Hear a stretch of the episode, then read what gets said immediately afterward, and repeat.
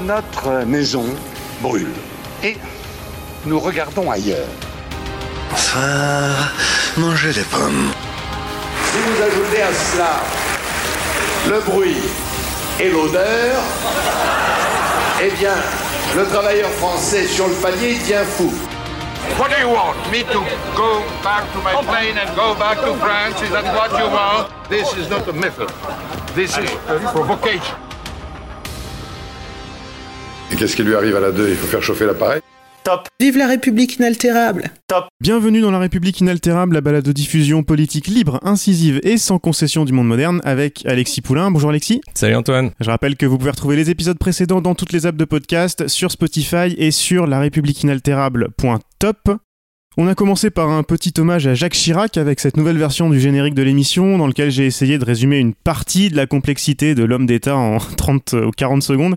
Alors oui, sa disparition nous a tous un petit peu touchés pour des raisons très diverses. C'est pour ça qu'on a pu se rendre compte euh, de la complexité du personnage que j'évoquais. Euh, As-tu un mot à dire euh, sur Chirac, Alexis, avant qu'on passe à la vraie info de la semaine? Ce sera une spéciale Lubrizol ce matin avec une invitée qui nous attend presque en direct de Rouen. Tout a été dit hein, sur Jacques Chirac, vu qu'il a à peu près tout fait. Donc, euh, non, bah, bon vent, bon vent, Jaco. Euh, je le disais aujourd'hui, c'est une spéciale Lubrizol, euh, pas de on vous voit parce qu'on y voit encore euh, très flou. Et pour en parler, nous sommes en ligne avec Rebecca Armstrong. Bonjour Rebecca. Salut Bonjour à vous deux.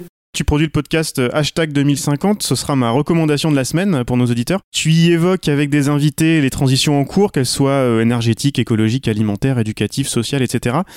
Ah, Ça fait euh, un, bon coup de prospective vers 2050, mais pas comme les futurologues des plateaux télé. Euh, c'est pour ça que je t'ai proposé de discuter avec nous ce matin.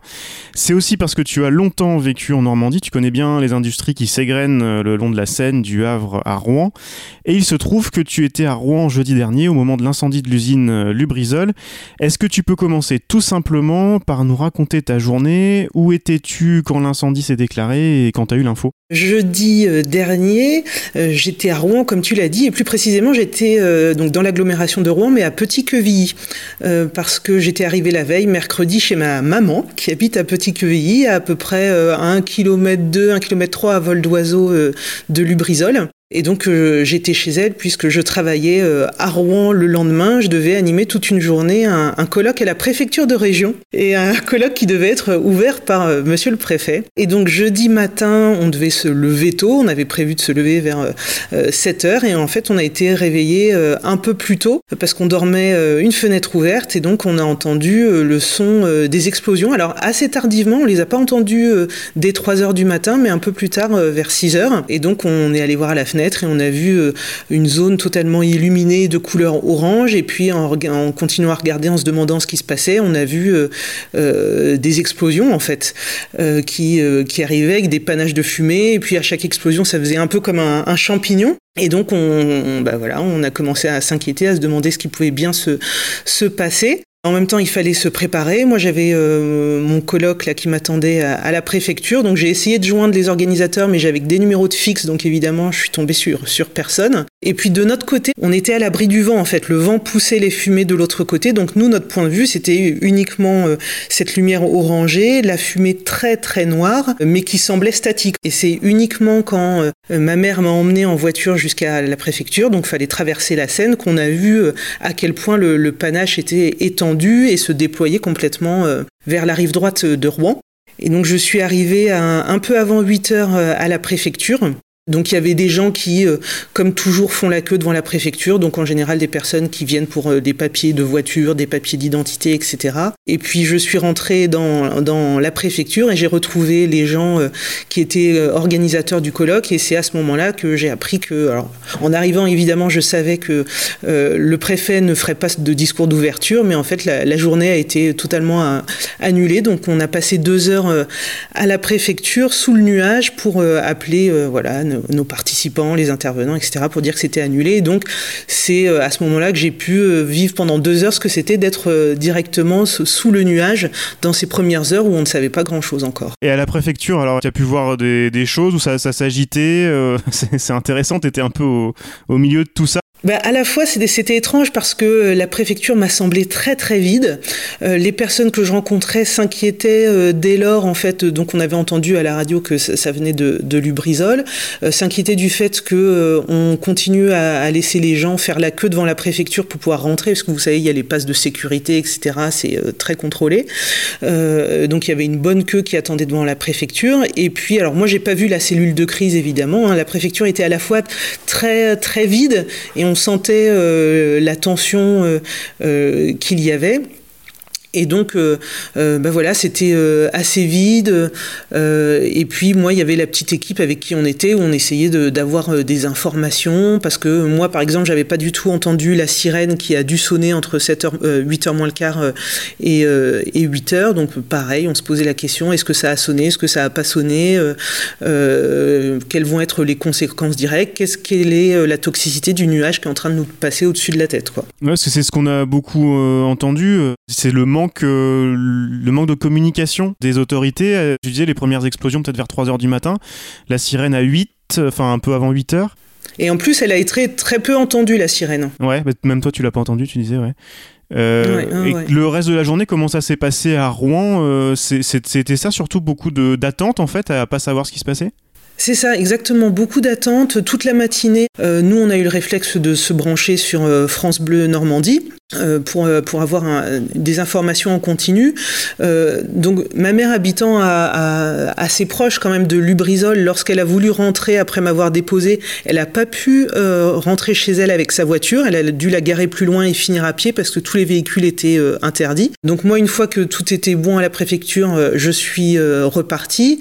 le métro était arrêté sur une partie du trajet rive droite, donc j'ai dû descendre un peu plus bas pour, pour le prendre et rentrer, retourner rive gauche. Et puis bah, à partir de là, je suis euh, allée à pied jusque chez ma mère et puis c'était euh, l'attente, donc euh, connecté sur, sur, sur l'antenne de la radio. Et puis les premières questions qu'on avait, c'était bah, quelle est la toxicité du nuage? Qu'est-ce qu'on a respiré? Parce que sur les deux heures à la préfecture, j'avais le sentiment que je commençais à avoir mal à la gorge, mais à la fois, vu qu'il y a l'inquiétude, je me disais, ça se trouve, c'est dans ma tête, je me fais des films et c'est pas, c'est pas réel. bref, qu'est-ce qu'on respire? Qu'est-ce qui a brûlé et ce qui est dingue aujourd'hui encore, c'est que cette question, qu'est-ce qui a brûlé, reste d'actualité en fait. On sait, on sait toujours pas. J'allais te le dire, là on enregistre mardi matin et on n'a pas vraiment de réponse à toutes ces questions-là. Les autorités se veulent euh, rassurantes, il y a eu le défilé des ministres, mais, euh, mais à Rouen, vous savez toujours pas ce que vous avez, euh, ce, que, ce qui vous est tombé dessus? Voilà, c'est ça. En fait, les, réponses à cette question sont évasives. On nous dit euh, Lubrizol fait des additifs, des lubrifiants, donc c'est ça qui a cramé. Sauf que euh, il y a 5 hectares qu'on cramé euh, sur une zone de stockage. la question, elle, me paraît toute simple. C'est on voudrait savoir combien de combien de tonnes de différents produits ont, brûlé, et ça, on l'a toujours pas là. Les dirigeants de Lubrizol étaient invités ce matin même sur France Bleu. il semble avoir dit, il y a eu un article sur le site de la radio que euh, les éléments de ce qui a brûlé étaient remis aux enquêteurs. Euh, mais hier, le Premier ministre, Édouard Philippe, alors qui connaît bien les questions industrielles, hein, il vient de la région euh, du Havre, euh, disait euh, on sera transparent dès que nous aurons l'information, nous la donnerons. Et donc je me dis c'est quand même dingue que cette information toute simple, qu'est-ce qu'il y avait dans ces bâtiments de stockage, ne soit pas euh, donnée, tout simplement. Alexis, du côté de la communication de crise, qu'est-ce que tu as pensé de cette histoire-là? Surtout qu'en ce moment il y a de, de, moins en moins confiance envers la communication du gouvernement. Moi j'entendais ce matin à la radio aussi sur une autre radio où on expliquait que le gouvernement voudrait surtout pas que ce soit récupéré politiquement. Euh, on s'en fout que ce soit récupéré politiquement. Euh, les gens ont besoin de savoir ce qui s'est passé, tout simplement bah, ce qui s'est passé quel est le risque pour la santé.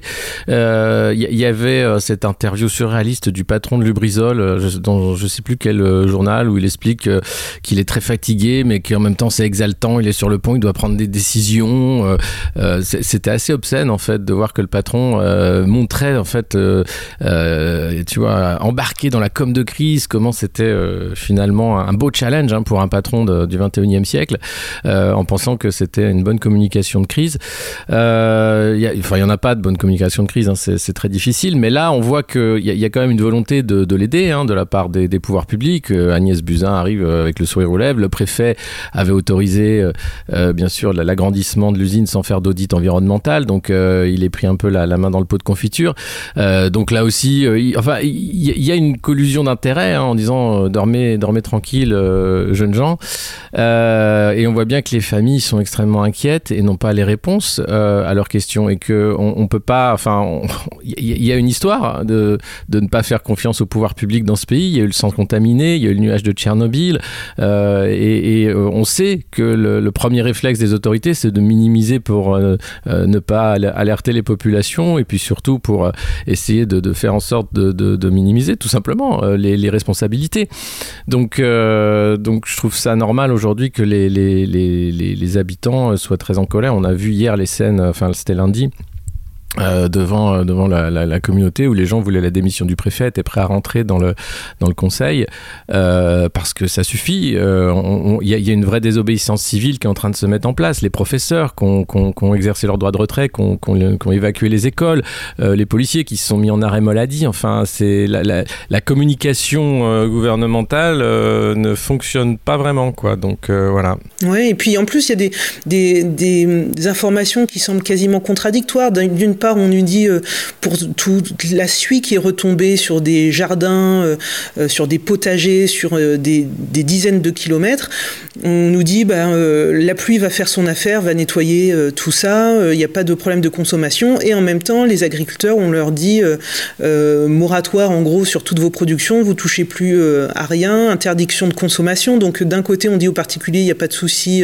le nettoyage va se faire par lui-même, pas de souci, et puis de l'autre, on dit ben, non, c'est impropre à la consommation. Donc euh, ces informations-là qui semblent contradictoires ajoutent en fait aux incertitudes et aux questions euh, que tout le monde continue à se poser euh, à Rouen et dans l'agglomération, quoi c'est le préfet, je crois, qui disait que la pluie, parce qu'on on connaît très bien le crachin de Rouen, enfin pour l'avoir vécu pendant un petit moment, c'est le, la, le, crachin normand va faire le job, quoi. Exactement, ouais, c'était ça. Et puis pour revenir aux dirigeants de Lubrizol, moi aussi, ce qui m'a euh, interpellé, c'est que leurs premiers mots, on les a vus apparaître vendredi soir, je crois. Donc euh, euh, voilà, euh, parle de leur communication de crise, ça a été plutôt euh, le silence, quoi. Donc c'est assez euh, hallucinant. Et pour dire, euh, plutôt que d'essayer de voir ce qui avait brûlé, euh, c'était de dire c'est pas de notre responsabilité, c'est sans doute un incendie criminel. Oui, et puis quasiment leur première parole, ça a été de dire euh, vite, faut qu'on faut qu'on gère le site pour que les employés puissent revenir le plus vite possible travailler. Donc nous, ce week-end, on se disait quoi, lundi matin, ils sont prêts à rouvrir l'usine, quoi. C'est quelque chose, je disais tout à l'heure, il y a énormément d'industries de ce style-là euh, entre le Havre et Rouen, euh, principalement. Toi, tu, les connais bien. Est-ce que c'est ce, un, risque que tout le monde euh, a, en tête, enfin avait en tête avant Lubrizol? Alors, Lubrizol, il y avait déjà eu des problèmes. Je crois il y a des incidents en 2013. Il y a, il y a d'autres 2013 Est-ce que vous aussi, entendez ouais. souvent parler d'incidents Alors euh, peut-être qu'il y en a qui y en a qui sont pas très graves et qui sont tués, j'en sais rien. Mais est-ce que est-ce que c'est dans dans les têtes un peu de tout le monde euh, dans, dans le coin ces, ces, ces risques avec les industries, euh, que ce soit la, la chimie ou le, le pétrole? Je pense que euh, largement, on sait qu'on est, euh, quand on habite dans tout ce secteur-là, vallée de la Seine, euh, dans des zones où il y a des industries Céveso. Et on sait que Céveso, ça veut dire qu'il y a un risque. Moi, ce que je pense, c'est que il nous manque en fait une culture du risque, de gestion du risque en fait. Parce que euh, moi, ce qui m'aurait rassuré en fait, c'était, ça aurait été que les sirènes sonnent dans la nuit et parce que la population est formée, on sait que euh, quel geste on doit faire et donc on sait ce qui relève de notre responsabilité, de ce qui relève de la responsabilité des pouvoirs publics pour organiser les choses, etc. Sauf que là, on ne sait pas. Le risque survient euh, et puis d'un coup, ben, on, voit que les pouvoirs publics euh, s'en mêlent les pinceaux dans le vocabulaire quand on nous parle de toxicité. Il n'y a pas de toxicité aiguë, ben merci, super, on va pas mourir euh, dans les deux heures suite euh, à, après avoir respiré euh, le nuage. Bref, il faut qu'on développe clairement une culture de gestion du risque. Le risque survient, comment on, comment on s'organise, qui fait quoi, et, etc. Quoi. Tu disais justement toxicité aiguë, toi, alors t'es sorti du nuage euh, peu de temps après. Ouais. Ça, ça, va de ton côté tout, tout va bien? Alors oui, de mon côté, euh, tout va bien. En plus, euh, bah, voilà, là je suis de retour chez moi, donc je suis plus sur site. N'empêche que le vendredi, j'avais un rendez-vous à Paris, donc j'ai pris le train et ensuite le jour même, j'allais au Havre. Et là, dès le lendemain, donc dès vendredi, en arrivant en centre-ville à la gare de Rouen, l'odeur était insupportable et en quelques minutes, j'avais mal à la tête, l'impression d'avoir la tête qui tourne. Le, soir, en prenant le train Paris-Le Havre, pas encore arrivé à la gare de Rouen, le train, les portes ne sont pas encore ouvertes, l'odeur était déjà emplissait complètement le train, donc l'odeur était insoutenable et bah voilà, les échos que j'ai eus ce week-end, c'est que ça continuait quoi. Donc il y a une vraie un vrai problème d'information pour que et d'information pas pour nous rassurer, d'information claire et précise qui fait en sorte que on, sait ce qu'il en est. Eh oui, mais c'était ça, c'était en amont. Et, et j'avais une question sur le, site Céveso. On, on, dit qu'il est au milieu de la ville, euh, mais lorsqu'il était question de, Toulouse et d'AZF, en fait, à l'origine, le site était loin. Euh, il n'y avait pas d'habitation, et petit à petit, le, plan urbain a fait que les habitations se sont rapprochées de l'usine. Est-ce que c'était le cas pour euh, pour cette usine Lubrizol? Est-ce qu'elle était d'abord isolée, et puis petit à petit, bah, on a construit autour sans, sans prendre de précautions parce qu'il fallait bah, construire puisque la ville s'agrandissait? Alors je voudrais pas dire de bêtises, mais pour moi la ville euh, était déjà présente euh, ici, et euh, parce que sur sur la vallée de, la, la, Seine et l'agglomération de Rouen, euh, je pense à, à Petit Quevilly qui jouxte vraiment le site. c'est c'est une une ville historique avec les activités liées qui nécessitaient la proximité de la Seine, les deux en fait se sont euh, euh, ont cohabité et se sont développés euh, euh, ensemble au fil des années. Et ce qu'il faut savoir aussi, c'est que une des craintes d'ailleurs qu'on a eues, c'était que l'incendie puisse se propager, puisque à côté on a des industries euh, là aussi dangereuses, on a la grande paroisse, etc. Donc c'est vraiment une imbrication de la ville et, et des industries qui historique en fait qui, qui est problématique, d'autant plus qu'il y a des projets, notamment un écoquartier qui s'appelle l'écoquartier Flaubert, qui venait longer les quais de Seine rive gauche et qui venait se poser avec une langue de terre euh, qui existe au, milieu de la Seine, qui vient se poser vraiment euh, entre Lubrizol et puis euh, la rive droite. Donc là se pose la question de comment on articule les deux. Quand c'est historique, bon, bah, c'est ok, c'est c'est l'existant, mais de se dire qu'aujourd'hui on construit, on continue à, à développer développer la ville pro, en proximité directe de ces sites, là, ça pose vraiment question en termes d'aménagement du territoire et de choix euh, autour de la gestion future des, des, risques potentiels. Quelles vont être les suites, du coup, là, sur le, le l'affaire Lubrizol, puisque c'est une catastrophe industrielle. J'imagine qu'il y a des, des associations. Euh, J'ai vu que Corinne Lepage allait porter plainte.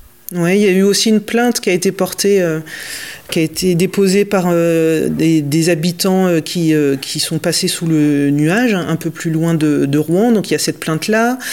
Si Corinne Lepage porte plainte également. Lubrizol, ils ont aussi porté plainte pour, parce qu'ils disaient aussi ce matin qu'ils auraient des preuves comme quoi le départ de feu venait de l'extérieur de l'usine. Donc bah, toutes ces plaintes vont, vont se croiser, mais en tout cas ça permettra aux habitants qui vont être partie civile d'avoir euh, des, éléments, quoi, d'avoir accès euh, au dossier. J'espère que euh, la transparence sera faite avant même. Et il y avait aussi, on m'avait contacté des parents qui étaient outrés parce qu'on avait maintenu les compétitions sportives en plein air des, jeunes le samedi et le dimanche. Qu'est-ce qu'il y avait eu comme réaction locale? Enfin, c'était un boycott. Les gens y sont allés en disant oh, c'est pas grave. enfin, quelle était la réaction par rapport à ça? Alors sur euh, les événements sportifs, là je saurais, saurais pas dire, je suis pas allé me déplacer pour voir s'il y avait du monde sur ces événements, mais par contre euh, là en début de semaine euh, hier, il y a de nombreuses classes où il manquait énormément d'élèves. Donc ce qui veut dire que les parents ont dit non non, on préfère garder les enfants à, la maison. donc il y a une véritable inquiétude qui se poursuit, même si a priori les écoles ont été nettoyées parce que les, images qu'on a vues, même à moi qui m'envoyaient euh, des photos, vous savez, les, les, petits toboggans dans les, les petites zones de jeu euh, dans, dans les communes, euh, dans, dans, les villages, les écoles. Euh, voilà, a priori, le nettoyage a été fait, n'empêche que euh, l'inquiétude se poursuit puisque des, des, élèves ne sont pas venus en, classe. Et de, des gens que tu as eu à Rouen, justement, en, en, là, aujourd'hui, pour toi, qu'est-ce qu qui domine? Est-ce que c'est un peu de la résignation? Est-ce que c'est c'est juste de l'attente et pour l'instant, il n'y a, pas forcément trop de réactions ou les gens vont, vraiment... Moi, ce que je sens et ce que j'entends et les échanges que j'ai, c'est surtout de la colère. Hein. Euh, de la colère et l'envie euh, vraiment d'avoir euh, des explications précises sur les origines, sur le quoi a brûlé. Je reviens à cette question-là. Qu'est-ce qui a brûlé et les conséquences à moyen long terme Et puis aussi une véritable crainte que ne soit pas mis en place un suivi à court, moyen et long terme en fait de l'état de santé des personnes, de la nature. Il y a eu des fake news qui ont circulé comme quoi l'eau n'était pas potable, n'était plus potable sur site. En fait, bon, ça clairement c'est une fake news, mais par contre la question c'est euh, avec les infiltrations d'eau, euh, est-ce que euh, l'eau des nappes d'ici quelques mois, six mois, je ne sais pas si c'est entre trois semaines ou six mois, est-ce que les nappes ne vont pas être atteintes? Est-ce qu'on va être capable de, suivre ça précisément? Et puis la santé des personnes à, court, moyen et long terme. Je pense, enfin en tout cas, on attend qu'il y ait un, suivi précis qui soit fait et que dans euh, quelques euh, mois, une fois qu'un procès ou pas aura eu lieu, qu'on dise euh, voilà, c'est du passé, passons à autre chose. Ouais, tu parlais Rebecca des fake news, ça, fait un, un terreau fertile aussi, cette, toute cette histoire. Ouais, bah oui, forcément, parce que lorsqu'on n'a pas euh, d'informations claires, rapides et, et précises, et eh ben forcément, euh, ça laisse la place euh, à tout et n'importe quoi. Et donc après, là aussi, les populations se retrouvent avec le boulot de, faire le tri en fait. Et lorsque l'on est dans un sentiment, dans une situation d'inquiétude, bah, c'est pas là qu'on est le plus apte à prendre le temps de bien réfléchir à ce qui est vrai, ce qui est potentiellement vrai, ce qui est faux. La fake news, il y, a un rapport de l'université d'Oxford, de l'Institut de l'Internet euh, de, l'université, qui sort que euh, les fake news explosent euh, malgré toutes les, préventions des États, et c'est les États qui sont les premiers pourvoyeurs. donc, et, les réseaux sociaux font que ça va, ça va ne faire que, que, que gonfler.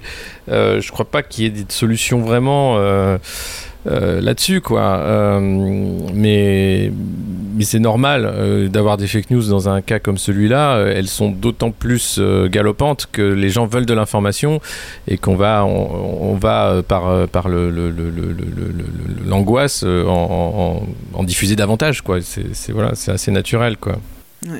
Et ce qui, euh, pour, pour l'anecdote, le vendredi matin, je devais assister à la conférence euh, euh, qui était assurée par un, ami qui s'appelle Gaël Musquet. Et le thème c'était de sa conférence, c'était comment évacuer Rouen, parce que lui, il travaille sur les questions de comment on, gère les situations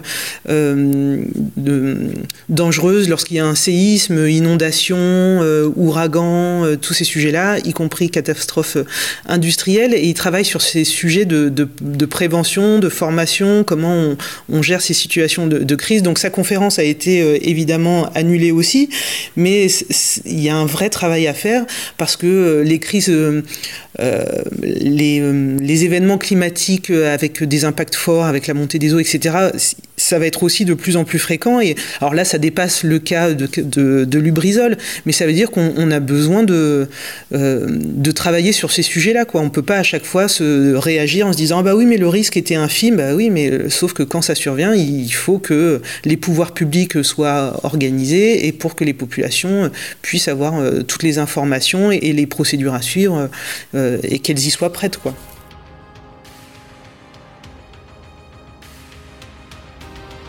C'était La République inaltérable avec Alexis Poulain, une balado-diffusion du monde moderne sur une idée presque originale d'Antoine Gouritin. Retrouvez les épisodes précédents dans votre application de podcast favorite, sur Spotify et sur lemondemoderne.media. Suivez Alexis sur Twitter, poulain2012, et rendez-vous la semaine prochaine pour un nouvel épisode.